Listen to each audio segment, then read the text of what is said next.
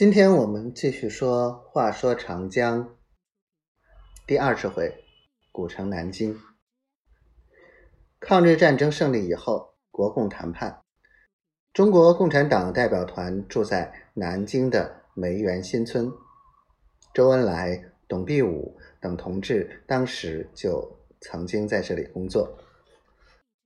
在中国人民争取解放的岁月里，多少革命先烈献出了他自己宝贵的生命，他们的鲜血浸透了雨花台的每一寸土地，凝结成雨花石上磨洗不掉的鲜花一般的图案。